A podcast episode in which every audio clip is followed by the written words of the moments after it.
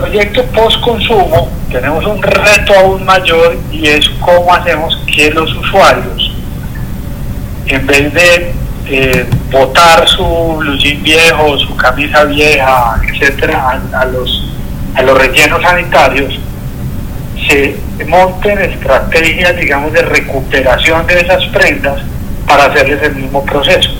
¿Sí? Entonces tú coges el jean que ya no estás usando, eh, lo, entregas en unos puntos de recolección, ese jean viene a fabricarte y pasa exactamente lo mismo que te acabo de, describir. Queremos montar un modelo similar al que existe hoy para las botellas de PET, que es de donde se hace poliéster recuperado, o las pilas. Yo no sé, tú has visto seguramente todo este programa recopila con tus pilas eh, utilizadas o, los residuos electrónicos, todo eso.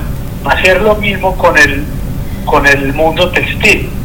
¿sí? Entonces, pues claro que el, tema del posconsumo y el tema de la recuperación posconsumo, la ropa usada, por el contrario, va alineada a nuestra estrategia y está alineado a lo que el mercado está demandando y está pidiendo.